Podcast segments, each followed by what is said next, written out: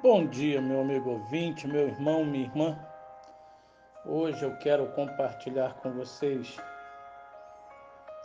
o livro de Mateus, capítulo 6, um único versículo, o versículo 3, que diz assim: Ao dar esmola, que a sua mão esquerda ignore o que a mão direita está fazendo meu amigo, meu irmão, doar não é uma questão de ter, mas de amar. Quando amamos, sentimos alegria em compartilhar. Pode ser um casaco, um sapato, um prato, algo que abrigue, que proteja e que seja bom ao olfato. Não precisamos conhecer a pessoa para lhe doar o que temos nosso nome, por exemplo, não precisa ficar registrado. Não dependemos que nos digam muito obrigado. Uma prova é que os bancos de doação de sangue estão cheios de anônimos.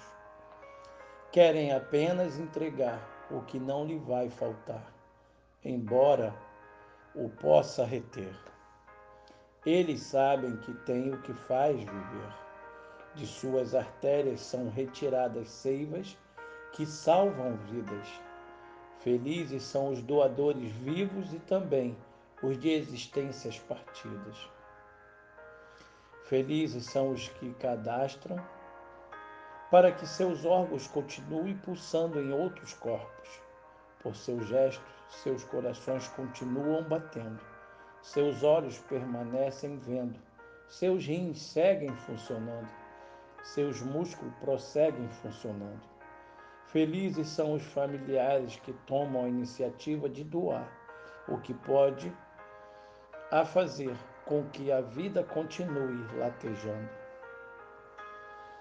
Felizes são os que sentem que sempre tem alguém precisando.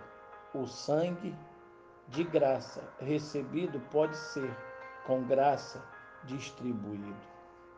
Ainda assim, é a intenção e não a doação que faz o doador. É, meu amigo. A verdade é que nós precisamos fazer o bem sem ver a quem.